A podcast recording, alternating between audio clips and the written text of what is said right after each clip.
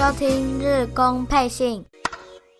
好，来欢迎收听第四十一集的日工配信。好，快然后第四十一的。这个日本那边总是喜欢，比如五十啊，对，五啊，零啊，五十、一百这种整数的，或是五的尾数的，特别值得纪念。可是对我来讲，四十一特别值得纪念哦，因为我们那个。粉专就叫日宫野球四十一番地，对啊，当初会用四十一这个数字，就是稻叶笃纪的选手时期的背号哦，所以就这么巧，终于走到了这一步，第四十一集。那第四十一集，呃，我想这一集开始也会，我们日工配信也会开始跟这个野球台姆利一样，也要放到 YouTube 哦，让大家。多一个收听的管道，我看大家要方便啊，看怎么样比较方便的就选哪一个方式来听。好，那节目这一集从四月二十号开始啊，上个礼拜四月二十，诶，这一天这个古川昌熙从阪神交易来的投手，在这个二军球场这边帮他办了一个入团记者会哦，因为这几天。就是上礼拜的前几天，二军刚好也都没有比赛，哦，那可能刚好也有时间，选了这个时间帮他办，然后背号也决定了，背号是五十八号，然后希望他可以怎么样，在中继的角色上面，哦，甚至是可能领先的局面，然后领先局面的时候的中继的角色。那古川自己是说，当然当初就是一听到。自己被交易的消息，当然有吓一跳。那后来自己想一想，嗯，或许这个交易对自己来说，可能也是一个转机哦，或许会对他的人生会有一个变化哦。也希望这个交易能带给他自己的人生变化都有。那希望接下来的棒球生涯会有一个新的风貌哦。那当然，媒体里面还有写到哦，就是。古川最大的武器就是这个有尾劲的秀斗，我会往右打者内角穿进去的这个武器。当然，他说过去这几年，就是这个球种虽然现在已经是自己的主要的武器了，但他其实也是一步一步在不断的测试下、练习下去找出来现在这个投球的样子。那当然，这个是他最有自信的球哦，这也是日本火腿。就是看上他，因为日本队这几年其实都还蛮喜欢用这种有这种往右打者内角的进攻的武器的投手哦，比如找洋将的时候也蛮常都找这个，因为希望让打者多打一点内野滚地球。我记得之前看过的资料大概是这样，然后但后来他决定就是已经要来日本火腿了。他说，其实在阪神的这段期间都有跟过去也是在。这个欧力士过去在欧力士，然后没有野。过去在欧力士的这个西永辉，就是希望西永辉可以给他一些建议啊，帮帮助这样。那西永辉就跟他说，基本上你有这颗秀斗，哦，有可能进攻这个右打者的内角。他说这个其实是很重要的，尤其在太平洋联盟，哦，太平洋联盟你一定要这种武器，就是可能够对。右打者的内角进攻，哦，不管去左打者，当然也用别的武器进攻。就是你在太平洋联盟当投手，你就是要有这个勇气攻打者的内角，让他们打不好，哦，这是最重要的一点。那立山监督一样也有出席，哦，他说其实对日本或者现在球队的状况来说，能够把这个秀斗的这种球投得很好的投手其实有限，哦，那。所以球队来讲，其实很需要像古川昌希这种型的投手，然后可以怎么讲，在领先的局面的时候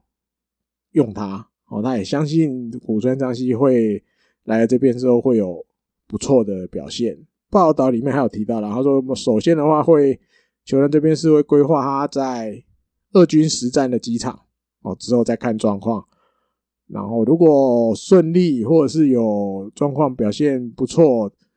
提早拉上一军的可能性也有哦。那大概报道里面是这个样子哦。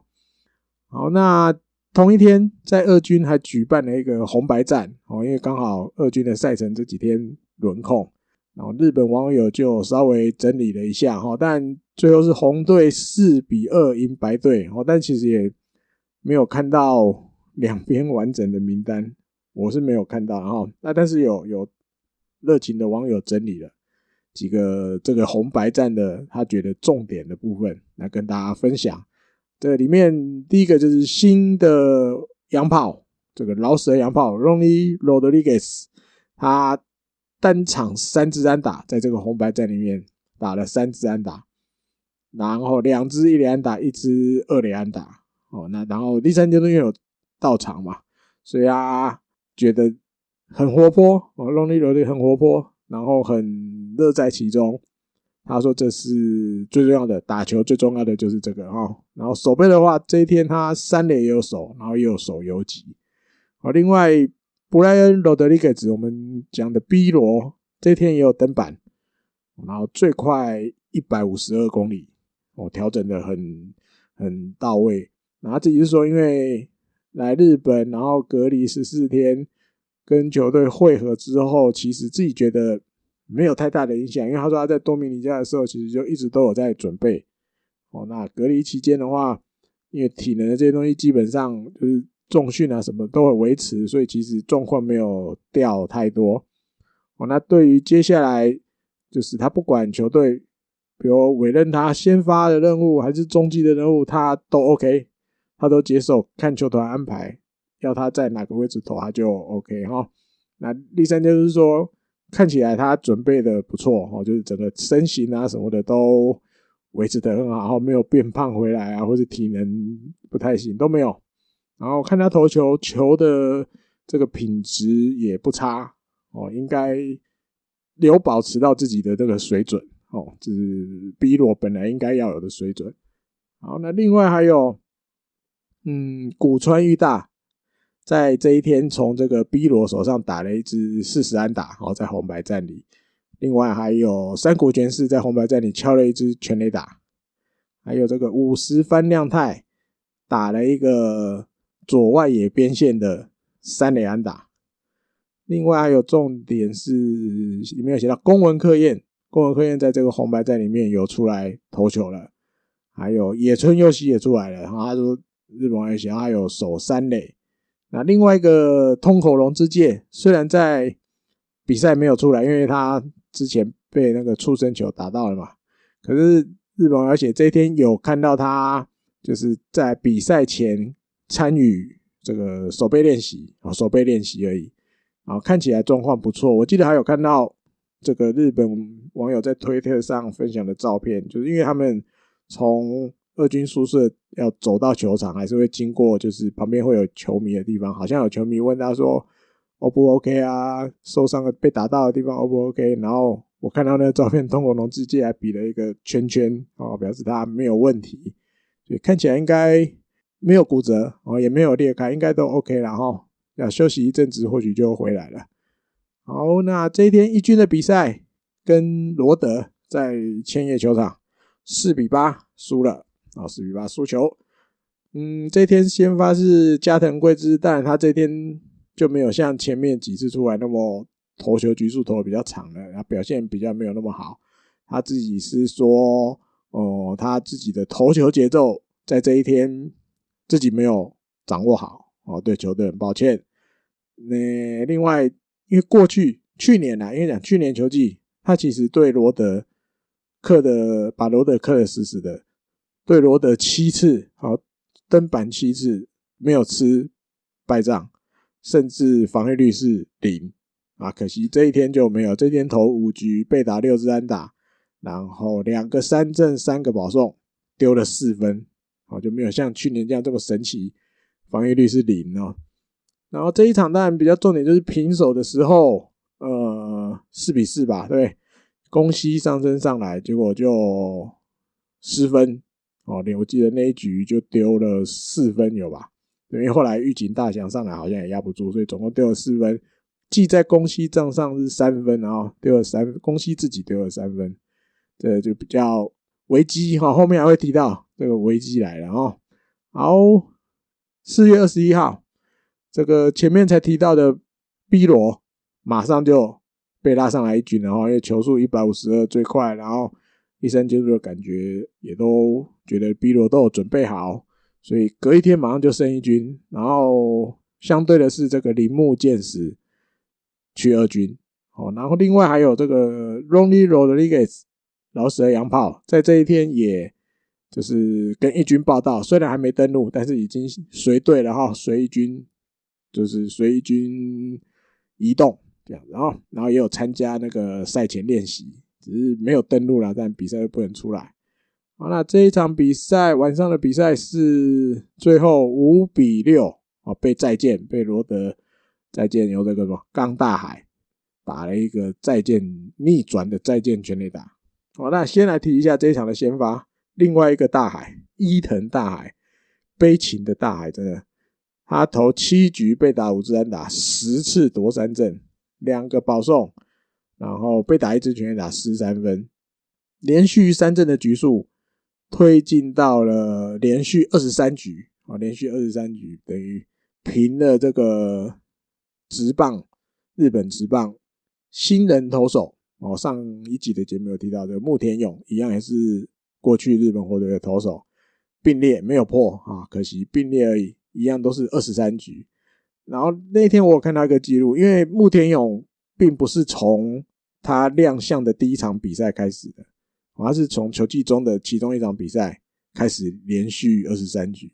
那伊藤大海是扎扎实实从第一场登板的第一局之后连二十三局，这是日本职棒唯一一个，目前到到目前为止唯一一个最长的，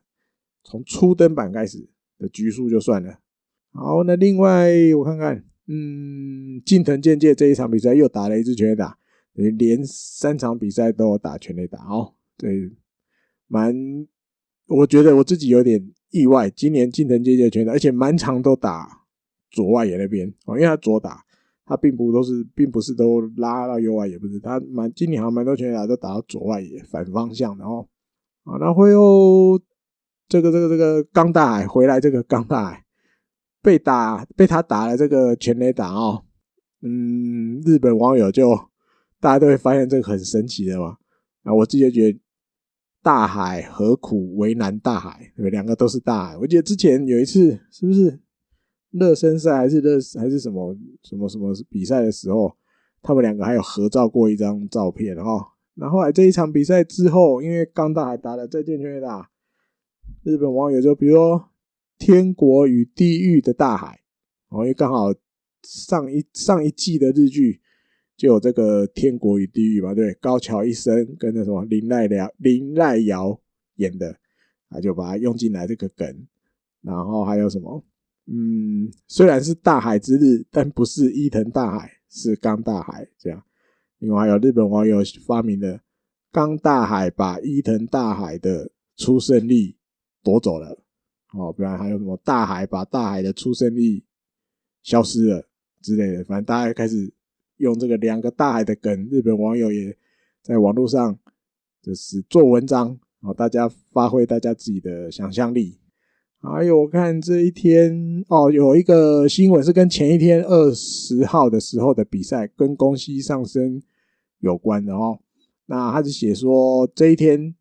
二十一号的时候。宫西上升其实在赛前就别支 menu，别支 menu 就是自己调整，没有跟着球队的训练菜单走，好自己调整。然后他说原因是因为前一天就是二十号这一天登板投球的时候，他的左脚有痛的情况，哦，左脚发生疼痛的情况，可能影响到他的投球，所以为了确保安全起见。二十一号的时候就没有让他随球队练习，就自己在旁边调整。然后虽然有把他填在名单里，但是就一定都没有排他上去投球。好，那关于这个宫西的情况，然后立山监督被访问的时候，他没有说什么哦，他只说请大家自己想象。我觉得这句话也蛮神奇的，好像不是很想讲宫西到底怎么了哦。那另外的话，大概就是这样。这一天有看到这个消息，然后就就稍微可以知道哦，原来前一天宫西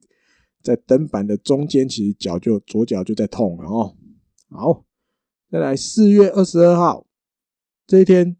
是中田翔三十二岁的生日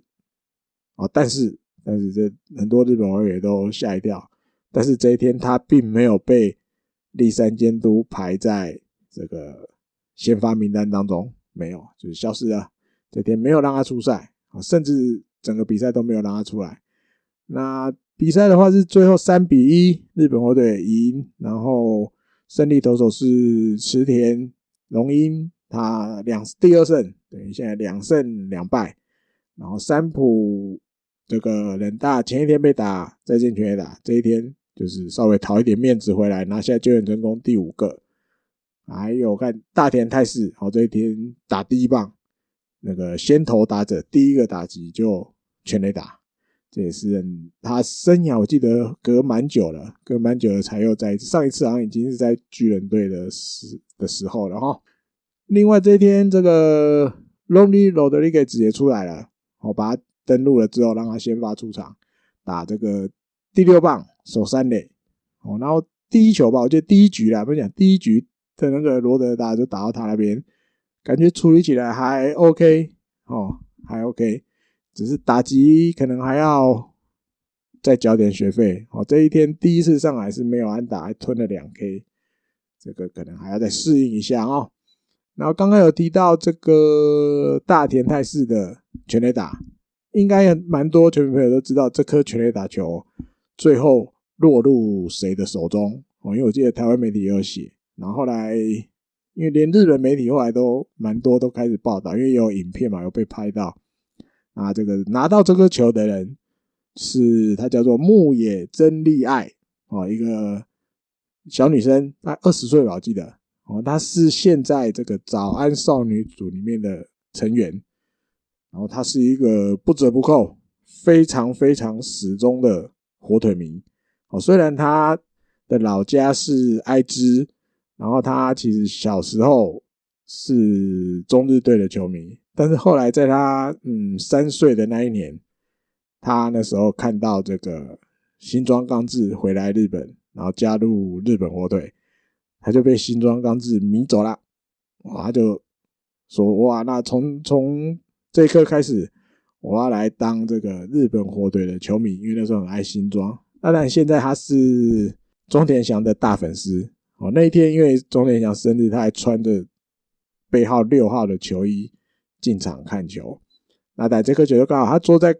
左外野，就是全垒打标杆再往后一点点比较高的位置，因为这颗球就刚咚弹到他那边，然后就顺势捡起来哦。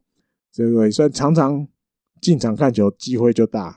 你看那一天，其实前面两天，因为跟罗德的这个三连战，他其实连三场通通都到，他只要有空，就是可能没有通告或没有其他工作。他就会安排时间进场，甚至再隔一天，诶，这只要四月二十三号，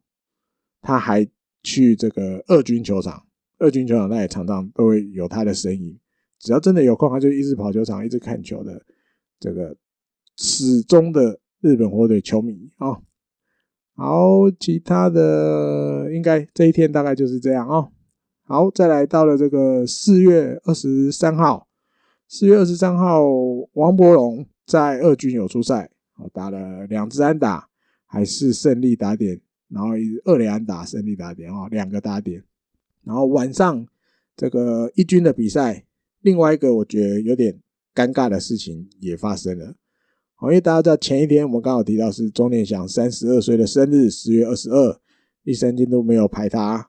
上场。那这一天呢，其实四月二十三号赛前。日本火腿有安排了一个乐团的歌手啊，他团名是这个 B Kuru KURU，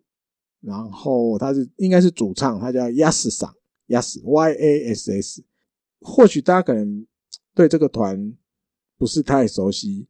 但是如果提到，比如说中田翔要上场打击的时候，呃，有时候都会播那个登场曲，哦，来一首叫做 My Hero。啊，我记得那那那一段的歌词的最后的字，现场球迷都会一直一起跟着唱，就是 Showtime。如果这样子，应该大家可能会有印象了哈。大家可以去网络上 YouTube 去搜寻 My Hero，这个首歌是这个团体 Yes 桑特别替中田翔写的歌，因为他们都就是中田翔的球迷，支持中田翔，也但也好几年了啦，我记得已经这不是不算新歌了，已经写好好几年了，甚至就这这么多年来都是中田翔要上场打击的时候，就是现场会播的那个登场曲。那这一天赛前，日本会请了他来献唱这首歌《My Hero》，另外后来还加码唱了生日快乐歌给中田翔。可是前面我讲的很尴尬，就是这一天中田翔也没有先发哦，也没有先发，真的蛮尴尬，因为感觉这个场子就是替他而设的。因为我印象里面前几年就算遇到中田翔生日，但也有可能刚好不是主场嘛，我记得也没有替，比如替他唱生日快乐歌过。哦，但球迷自发性的或许会有，可是就是球团安排的，我印象里没有。难得有这个机会安排，可是。却那天都没有先发出场，这我觉得有点尴尬的地方就是这个哈。好，再来比赛聊一下，一比六输给欧力士。哦，这时候已经到札幌巨蛋了哈。欧力士来做客，那邦黑根先发，然后吞了一败。这也是他来日本解除隔离之后第二次，然后第二次出来投，然后也其实也没有投太多球。就被换下去了，感觉球团还是我觉得有点让他那种边投边调整。照理讲，以前大家印象里面这一种做法会把他们放在二军哦，比如站在二军先让他试试个两次三次先发，比如局数拉长或是球数增加，感觉都 OK 了，然后再安排他上来一军。可是可能或许是比如球队的现状了哈，这些东西可能他就没有让。这些洋将去二军多投了，哈，直接把这些东西放在一军投，有点让变相的短先发的感觉。我觉得有这种，看他怎么解释这个，我觉得真有点难解释。哦，照理讲以前这种东西是放在二军去做的，可是现在感感觉就直接拉到一军做，然后，然后第三阶段赛后也有讲说，这一天为什么没有让他投太多就下来？他说其实本来是预估六十球，我预估六十球，因为前面是。第一次出来是投了三局用四十八球，这一天其实也差不多就换下来了。那时候本来是要让他投六十球，但是他在旁边观察，感觉今天的邦黑根感觉比较累，哦，已经感觉球啊、球质啊，或是这个整个体能的感觉没有前一次那么好，所以他就临时决定，那就不要让他投到六十球了，就是到那一局结束就直接把他换下来哦。然后另外我看，嗯，这一场比赛又被 K 了，那个两位数以上的三振，好，那已经是日本火腿到这一天四月二十三号为止，总共进行了二十三场比赛中第十一次单场吞下十次以上的三振，就是被三振数今年真的超多，多到一个不行。我记得日本媒体后来还有报道这个。这个这个频率，然后被三振的频率，如果一直这样维持到球季结束的话，有可能会破单队一整年换算下，一整年累积下来被三振数最多的记录，有可能。好，那另外这个老舍洋炮这一天还是有先发，一可惜还是四打数没安打，连续这个两场比赛都没有安打啊。嗯，还有我看，嗯哼哼，大概是这样的啊，因为这天。输球其实已经是连续在札幌巨蛋今年连续九场比赛通通没有赢，所以在主场一场都没有赢。这到这一天为止是七败两和，就这样而已，有点惨。已经平了这个球团最不好的记录、最差的记录哦。这个可能要想办法补一点回来哦。主场毕竟是自己比较熟悉的球场。一直不能赢球，这其实也很伤。哦你等于前面的胜场数通通都是在客场赢的啦，这是有一点不是太理想啊。好，再来到了这个四月二十四号，先来聊一个二军的消息，就是前面一开始提到的古川昌熙，在这一天出来投球了，投了一局，然后很精简，只用了五颗球，然后就解决了，我就让对手三上三下。那这次当然就是他转队后第一次出场，第一次出场。但是而且他遇到的这个巨人队，因为这天是跟巨人队在二军比赛，他遇到的打者其实都还蛮就是就是有一点时机的哦，都是这个算打击不错的，然后他都顺利能解决。比如他对第一个这个乌雷尼亚这新的洋将，他用秀斗前面提的这秀斗让他打了一个三垒滚地球。好，再来又遇到了这个也是新的洋炮巨人的叫 Smoke，我这在大联盟都有时机的，让他打了一个一垒滚地球。啊，第三个大家遇到也是新的洋炮巨人的叫这个 Tams 哦，这个以前在韩国职棒打的下下叫，然后日本职棒这边好多球队都想要，可是他好像先去大联盟，今年被巨人签来，他。古村昌熙让 Tams 打了一个三垒的界外飞球被接杀，就这样用了五球，而且对到的对手这三个都是巨人队今年要新来的洋炮，所以感觉古村昌熙其实就像前面大家形容他的哦，他对打者他就是勇于对决，好勇于就是用自己擅长的武器来对决啊。如果但顺利的话，可能就像这样子的结果，球数不会花费很多，他就。解决掉了，那当然也要对方的打者也没有打好，然后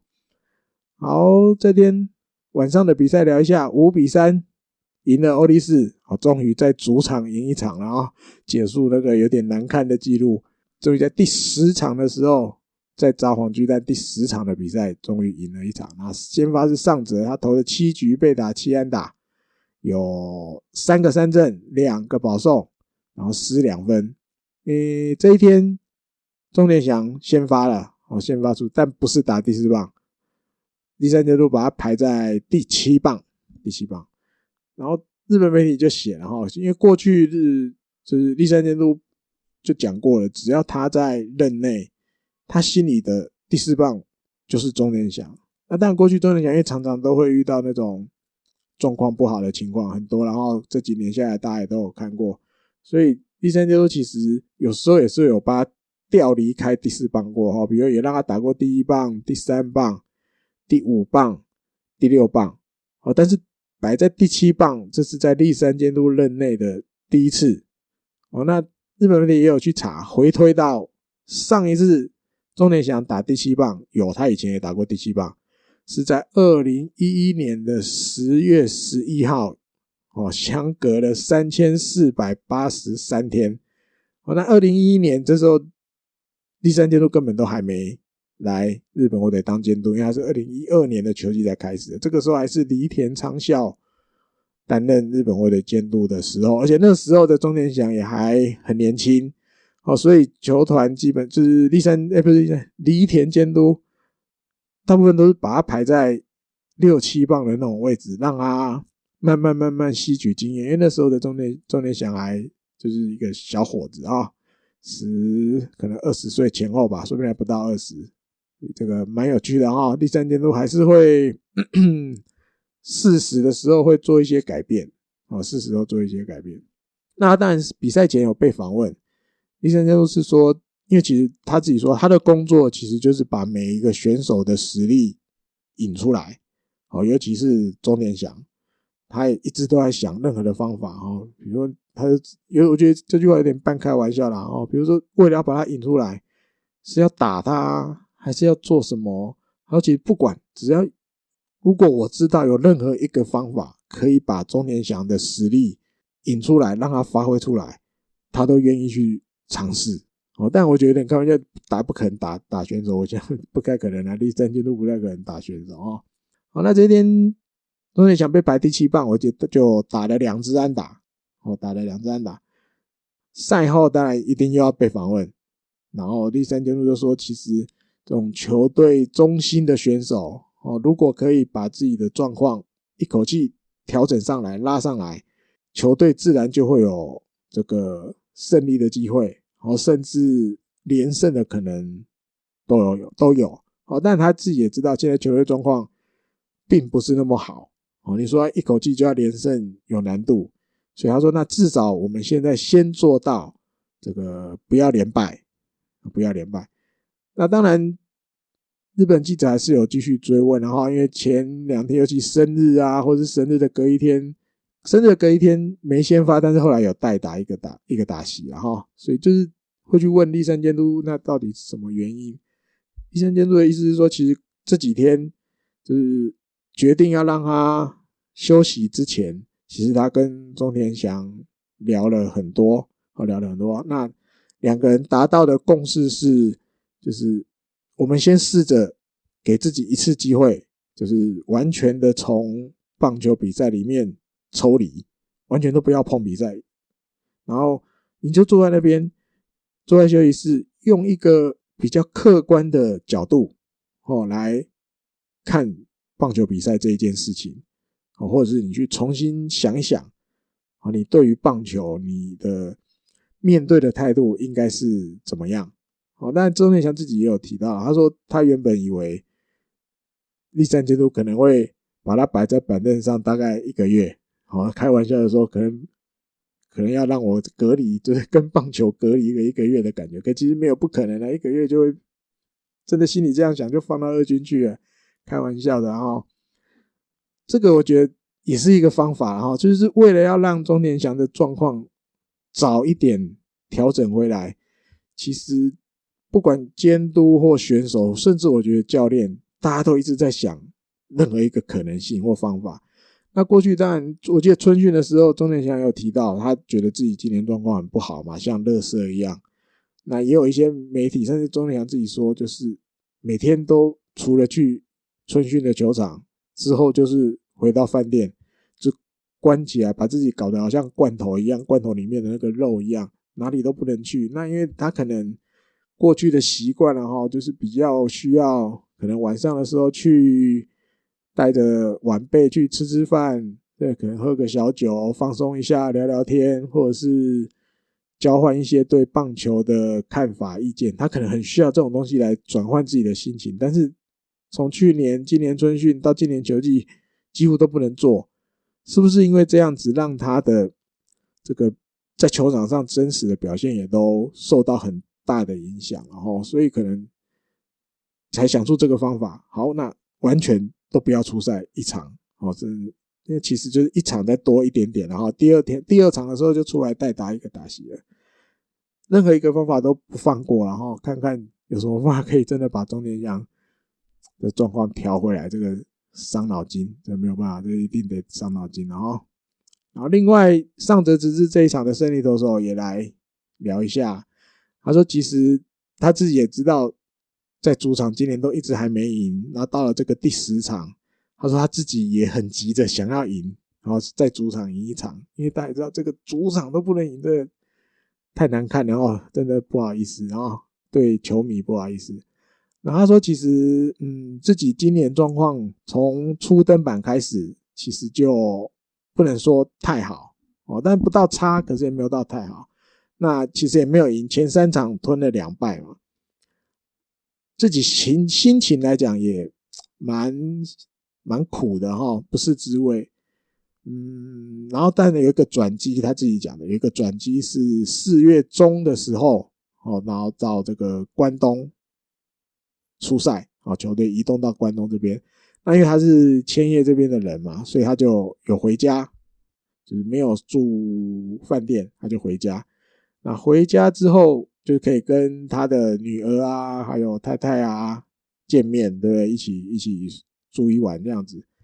然后他就看到，嗯，因为他的女儿还，我记得可能还可能一岁多而已，然后应该还没到两岁。而且去年春训他有那个小孩还是小 baby 的时候，他有带去那个家人有带去春训，再去再去冲绳，那时候有照到照片。所以你时间推一下的话。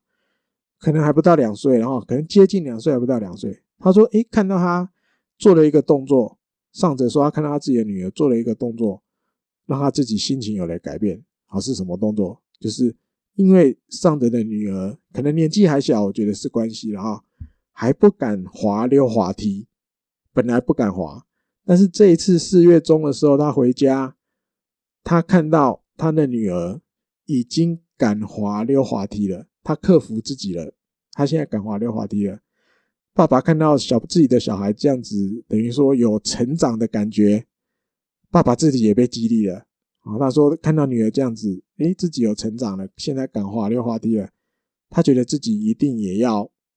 更加油哦，要比过去更加油的意思哦。那当然，因为球队到关东的时候，其实如果就是家属啊什么有空的时候，都会去现场看球嘛哈。那因为前面上泽都没有赢，所以他的太太其实也蛮贴心的哦，也担担心说他去了现场会给老公压力啊什么的。然后，可是上泽却却是跟自己的老婆讲说，就是不要在意这么多了哈。呃。你就一直来看，看到我赢为止，那就这么巧，十七号这个对乐天的时候，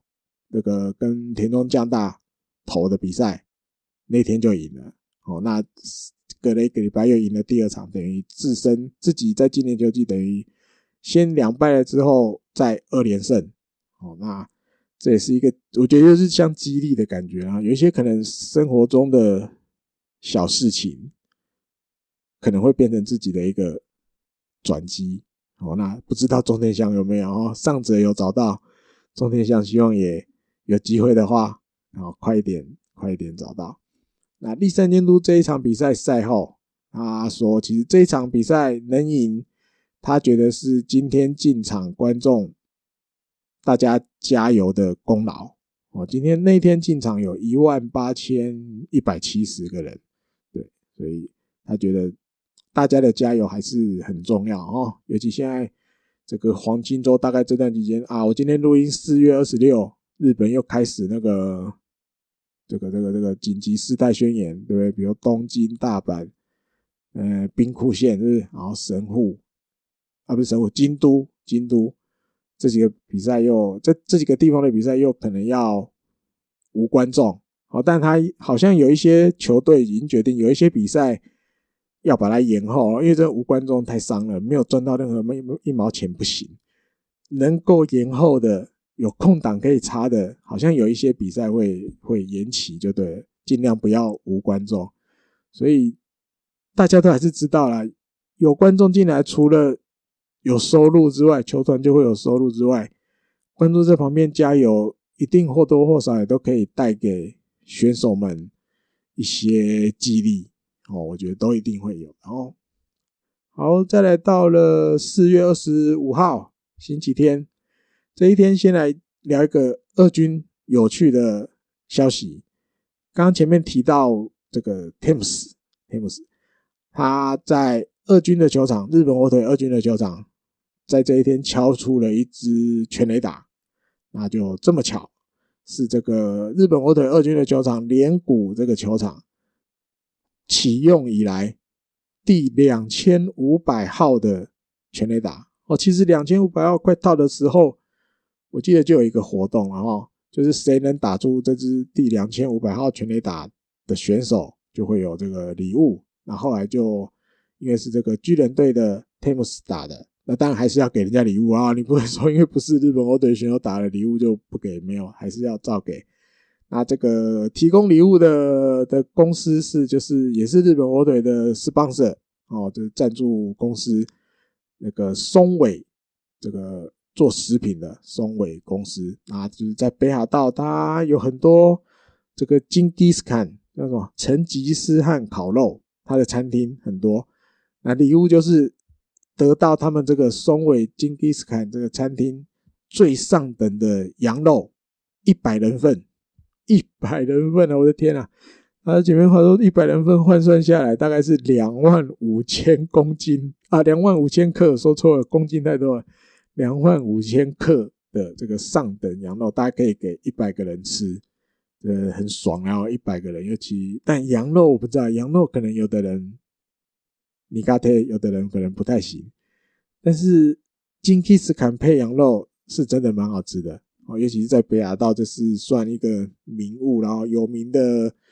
你要讲料理吗？有名的食物，好吧，就这样解释好了啊。大家应该知道，应该蛮多朋友都吃过了吧？去北海道的时候，好，再来这一天的比赛，最后跟欧力士四比四握手言和。哦，那当然比赛照理说是应该要赢的。重点又发生在第八局，攻西上升出来的时候，他投了三分之二局被打四支安打丢三分，哦，然后防御率就暴涨到了十点五七，十点五七。那日本媒体是说，看得出来攻击上升今年就是到四月二十五为止，这个投球的这个这个球息。投球的状况真的不是他原来的样子，哦，那也看到蛮多球就是会失控。那照理讲，以攻西的水准，他的投出来的球应该不会这么这么乱，哦，就是可能有的时候会好像没有带准心一样，或者是感觉有时候球比较没有威力，所以被被对方的打者打。哦，那当然我自己觉得或许跟前面。介绍到的这个左脚是不是有疼痛的情况？有伤哦，把说不定跟这个有关系哦。那宫西，我记得过去日本这不是日本，这是宫配信的节目里面也有聊过，他自己说，其实今一整年的状况会好或不好，其实他自己觉得看他自己前十场出来投球的感觉，大概他自己就知道今年状况好或不好。然后统计了一下，昨天这个四月二十五号是宫西上升在二零二一年的球季第九次登板，好，那他成绩是一胜两败，那个五个中继，然后但是这里面却有三次是上来算是救援失败的感觉，就是都把场面搞砸了，所以刚前面有提到防御率又暴增到十点五七，哦，十点五七。当然，第三天都是说关于宫西的事情，他一直一直都是在旁边看。哦，那当然，他相信本来每个选手就是有好的时候，也有不好的时候，但是他其实对他的信赖都不曾改变。哦，不曾改变，就是还是很信赖这个自己中继投手里面最重要的这号人物。哦，然后，嗯，但是我觉得我比较担心的是，像宫西自己讲的。看自己今年状况好不好，前十场大概就看得出来了，所以感觉今年宫西会比较辛苦，哦，感觉真的不是过去我们心里面或是看到的，在球场上看到的那个宫西，今年可能会比较挑战比较高一点，然后看怎么样再调整回来。好，另外我看还有，嗯。这一天，四月二十五号，在赛前有一个 surprise 啊，surprise 是这个选手们透过这个选手会长近藤送了一个红色的帽子，还有一个像类似，如果以日本的传统是应该要红色的像背心的东西，但是他他们替第三监督准备的是红色的球衣、红色的球帽、红色的球衣送给他，然后大家有照了一个大合照。那原因就是因为四月二十六号录音的这一天是立山监督六十岁的生日啊，六十岁在日本的这个汉字里面叫做还礼，然后因为我记得是大概那个典故就是日本的那个叫什么，是不是天干地支，就是他们一个什么什么年什么什么年，然后每六十年的时候就会轮一轮，等于你六十岁的那一年的那个那个是不是天干地支？大家再帮我补充一下。就会回到你一岁，跟你刚出生的那一年是一模一样的，等于轮了一轮了。所以他那个汉字叫环历，六十岁算大寿级的，然后大寿，所以大家就替他送了这个礼物，因为他们有这个习俗，戴红帽子，穿红背心。阿紫他们准备的是红帽子、红球衣，哦，这也是蛮有趣的。然后立山监督自己有说，嗯，到了这个年龄了哈，还能在球场。然后接受到大家给他的祝福，他真的非常感谢大家。然后他也说，今年这个第六十岁的生日，一定是他一生难以忘怀的生日哦。这是他一生就都一贯的说法，然后他已经他说法就是这样子，很一定都抱持着感谢啊什么什么的。然后，好那。再多一个四月二十六号，今天录音这一天的新闻啊，因为这个跟前面提到的也是有很大的关系，就是宫西尚生前面提到，因为他等于上个礼拜出来搞砸了两次，对，搞砸了两两场比赛，结果在四月二十六号的下午，这个确定日本我得先把它取消了这个一军的登陆，让他去二军再调整，让他去二军再调整。我自己觉得再调整可能是一个，那另外一个是不是就是前面提到这个左脚的伤势，是不是干脆决定要让他好好休息之后再上来？好，因为我相信以公西这么多年来，你看他从菜鸟球季开始，连续十三年的登板数都超过五十场以上，这里面一定有很多很多时候是身体其实有的。就算有了这个病痛，他也是继续撑着一直投一直投的，一定太多了。这发生的发生过的情况一定很多。那这次因为毕竟我觉得公西说到头也三十五岁了，有年纪了，这个有伤或有痛的地方，可能也没有再像年轻的时候能够这样撑得过去了哈。所以这次可能评估之后，决定要好好休息。好好休息，把自己的整个状况再重新调整之后，再上来一军。哦，那日本队当然就有时候用词比较夸张了哈，就是希望有一天能够早日复活，然后早日复活。用复活我觉得就有点夸张了哦。那当然除了宫西之外，另外还有万坡中正，万坡中正也被抹消了一军登录。我自己是觉得也好啦，因为上个礼拜其实我就有在想了，万坡中正后来也比较没有机会。先发了，都一直在板凳，甚至偶尔只有可能输很多分的时候，比赛后段后半段上去代打一个打席。那我觉得对他来讲，这样真的有比较好吗？哦，我觉得好像没有。如果你真的一军用不到他，因为感觉现在一军的外野手又稍微比较稳定下来，然后比如说西川遥辉、浅间大基、大田泰司这三个铁咖，应该也。几乎都会继续先发，然后不会像前一阵子好像他们状况都不好，然后不知道怎么用。那这三个感觉比较固定的，万坡要先发的几率就又更少了。那不如让他回二军去继续打，我觉得说不定是比较好的哈。好，聊到这边，以上就是这一集的日光配信，我们就下一次的节目再会喽，拜拜。